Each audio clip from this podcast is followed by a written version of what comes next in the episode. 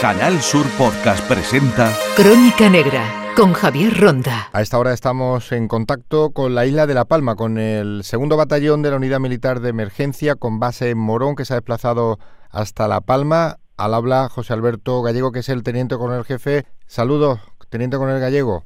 Saludos, Javier, desde La Palma. ¿Qué hacen los 180 militares de la UME 60 de ellos desplazados desde la base de Morón en un Airbus Militari.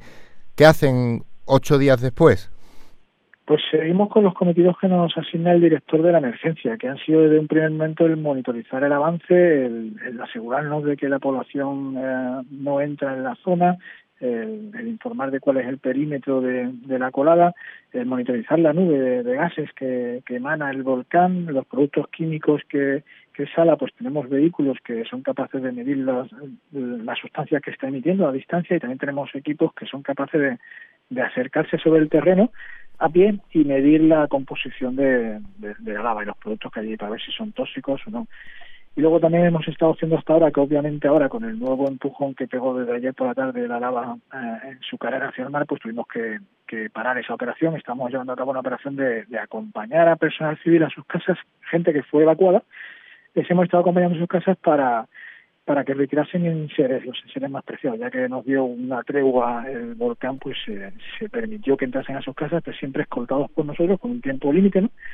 Y ahora pues esa misión la hemos tenido que cortar. O sea que seguiremos de, aquí en adelante pues con otras misiones que nos asignen, que probablemente sea la, la vigilancia, el evitar que, que, la gente esté por allí, vigilancia de, de, dónde está la, el frente de lava y, ver los productos químicos. Como anécdota, han desplazado equipo psicológico porque la gente se bloquea cuando se le da un cuarto de hora para retirar sus enseres. Incluso hay gente que se ha puesto a limpiar, a barrer, a fregar. ¿Qué anécdota tienen de de estos momentos críticos para una persona que lo tiene que dejar todo?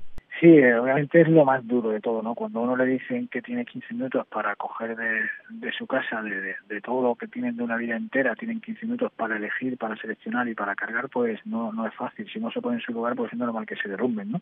Hay gente que, que va más preparada, que va directo a lo que quiere y lo saca y se van, y hay gente, pues, que vimos conveniente que un psicólogo les, les hiciera ver que hay que pararse, respirar, pensar y entonces actuar, porque alguno se bloquea y pues se pone, como pasó una señora, como has dicho, que se puso a barrer la casa cuando era inminente que le iba a sepultar la lava. Eh, otros que, que ya son mayores, que no quieren dejar su casa, que decían que preferían morir ahí sepultados antes que dejar su casa, pues pues un psicólogo ahí lo hace muy bien, le, le, ve como le, da esperanzas y le convence para salir de ahí, claro. Una auténtica crónica negra, estas emergencias donde está participando el AUME sin precedentes, como teniente coronel jefe de estos 180 militares que están ayudando, muchos de ellos andaluces, ¿qué siente a la hora de tener que prestar este auxilio? Pues como siempre en todas las emergencias en las que tenemos la oportunidad de intervenir es, un orgullo que, las comunidades autónomas cuenten con nosotros, pidan el apoyo de la UME porque para eso nos preparamos muy duro todo el año para poder intervenir y ayudar a los demás. Y obviamente no hay nada que nos llene más y que sea más grato que el, que el poder servir, el poder ser útil y siempre que sea ayudando a nuestros compatriotas pues mucho mejor, mucho orgullo. En una premonición que hace un año se iba a realizar un simulacro, unas maniobras, para que se entiendan también un poco relacionado precisamente la isla con una actividad volcánica. Al final la ha superado la realidad, la ficción, y no se pudo hacer por el coronavirus. Es decir, que se ve que la UME se le prepara para cualquier campo de batalla. Sí, obviamente. Nosotros tenemos que estar preparados para cualquier riesgo que exista y ese riesgo existía. No, no ha sorprendido a nadie que haya una erupción. Ha habido muchas erupciones a lo largo de la historia en las Islas Canarias. Ese riesgo existía. Nosotros éramos conscientes, aunque puede ser que no erupcione en 50 años, pero éramos conscientes de que estaba ahí y sabemos, porque es una de nuestras premisas, que el peor enemigo de, la, de una emergencia es la improvisación. Sabíamos que teníamos que tenerlo previsto, hicimos un plan el año pasado, no, no porque supiéramos que iba a haber erupción, sino, sino porque hay que tenerlo preparado. Eh, no sabíamos ni dónde ni cuándo, pero nos pusimos a pensar, hicimos un plan de contingencia de, de si hay una erupción en cualquier isla, qué sería necesario eh, pedir a los ejércitos que tienen aquí ya en Canarias, qué sería necesario proyectar desde la península, que tenemos la UME allí en península, nuestra nuestra compañía de la UME que tenemos aquí en Canarias, donde habría que desplazarla, qué podríamos hacer, mediciones de sustancias químicas, posibilidad de incendios forestales, acompañamiento a la población, evacuaciones, todo eso lo teníamos ya pensado y escrito, sí. han tenido que estar en terremotos, han participado en fuegos, inundaciones, ha habido pérdida de vidas humanas, que ha sido siempre lo peor, pero este escenario es totalmente novedoso, prácticamente de ficción, ¿no? Como de una novela, como de una película del futuro, pero convertido en realidad. Nunca piensas que vas a estar tan cerca de un volcán en erupción, con lava, con gases y tocando casi el, el océano. ¿Cómo se lleva esto por sus militares? Sí, evidentemente, si nos hubiesen preguntado hace unos meses, nadie hubiese pensado que nos íbamos a ver en esta situación. Lo teníamos planeado, pero como lo tenemos todo planeado, porque no dejamos nada al azar, ¿no? Pero nadie se hubiese visto aquí. Pues eh, sorprendidos del poder de la naturaleza, de, que si hay una masa que avanza no hay nada que lo pare. Pues, estuvimos pensando muchísimas opciones, pero nos dimos cuenta enseguida que todo era inviable, de que esta masa no se puede parar. En, en algunos puntos cogía 15 metros de altura es una montaña que se desplaza, no hay nada que hacer, solamente evacuar a la población. Y, lo positivo de esta emergencia en relación a otras es que da treguas. Esta emergencia avanza la colada, en algunos casos se ralentiza, da una tregua, el personal puede entrar incluso a su vivienda a retirar enseres, eh, hay avisos previos por sismicidad, entonces permite evacuar y el gran triunfo que estamos teniendo por ahora de, la Dirección de Emergencia de todos los organismos que colaboramos aquí es que no ha habido ningún fallecido, no hay que lamentar ninguna ninguna pérdida ninguna vida. Bueno. ¿Lo peor es enfrentarse a la lava o en otras ocasiones es más terrorífico, incluso más peligroso, por ejemplo, el agua o el fuego? Porque la lava va lentamente y se le ve venir, pero ¿cómo diría el enemigo a batir si es peor uno u otro? Pues evidentemente es el, enemigo más peligroso no es este, el enemigo más peligroso es aquel que no se puede controlar porque avanza muy rápido, como es un incendio cuando ha cogido mucha velocidad, mucha pendiente, hay mucho viento eh, y el combustible, pues no hay forma de atacarlo, ¿no? Eso es muy peligroso. Eh, las riadas de agua igual es imparable y son muy rápidas, te puede sorprender y poder pedir vida humana.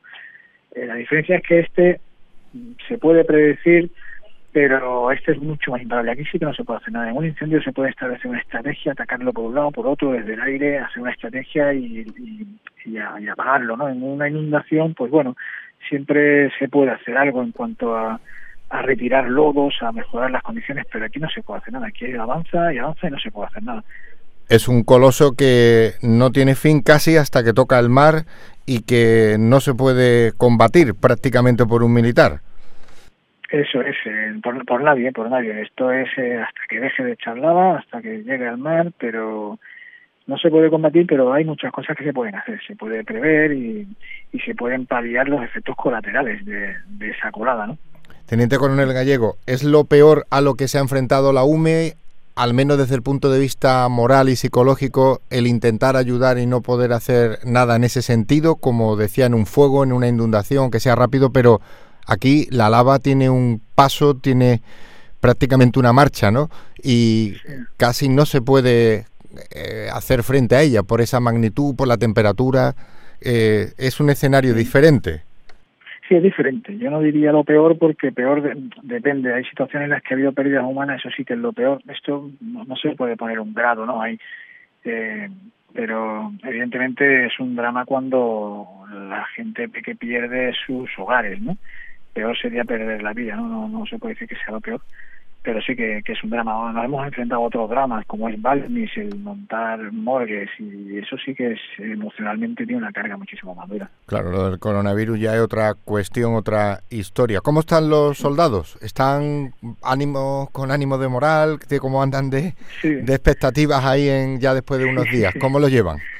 Pues muy bien, como siempre, como siempre deseando de intervenir, deseando de poder ayudar, de poder apoyar, muy bien. Encima, pues como sabe, las tres secciones que tengo aquí, es decir, dos tercios de lo que tengo aquí son canarios. Entonces se sienten muy motivados al ver que están ayudando a sus paisanos, ¿no?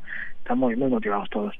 Bueno, es una misión nueva, una misión con bastante empaque para la unidad militar de emergencia, que es lo que le faltaba, estar en una zona volcánica en erupción ¿Qué es lo próximo? Porque con esto de la naturaleza que se está revelando, ¿en qué se están preparando, Teniente Coronel Gallego, para intentar pues- superar esta crónica negra? Bueno, no se sabe, lo próximo nunca se sabe. La, gran emergencia está por venir, siempre estamos preparados para todo, no, sabemos qué será lo próximo, la cuestión es estar siempre preparados. Nosotros, como sabe, tenemos unas campañas, podemos más o menos predecir que acabó la campaña de incendios forestales, que ahora nos enfrentamos a una campaña de inundaciones, luego una campaña de nevadas, nos preparamos por, por el periodo estival en el que estamos, ¿no? Pero las grandes emergencias, pues no, no avisan. Eh, estamos preparados para todo. Si el coronavirus parecía difícil, no lo ha puesto otra vez la naturaleza mucho más complejo con este volcán en erupción en una isla canaria. Desde luego la UME está demostrando en estos más de 20 años de historia que demuestran su valía y su categoría y sobre todo su intervención y su dedicación y su esfuerzo en cada actuación que hace la unidad militar de emergencia, estos militares que están preparados, pues como estamos viendo, para todo.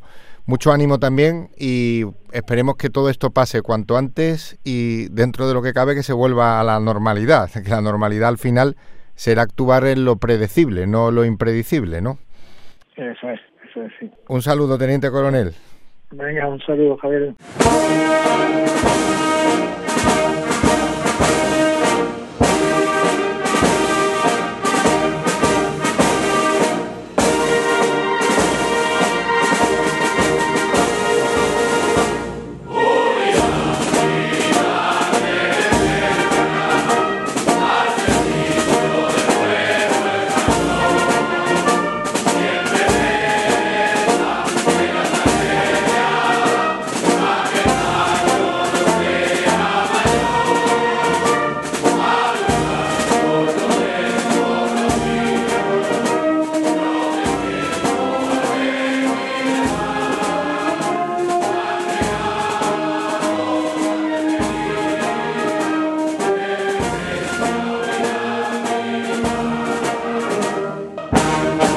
En Canal Sur Podcast han escuchado Crónica Negra con Javier Ronda.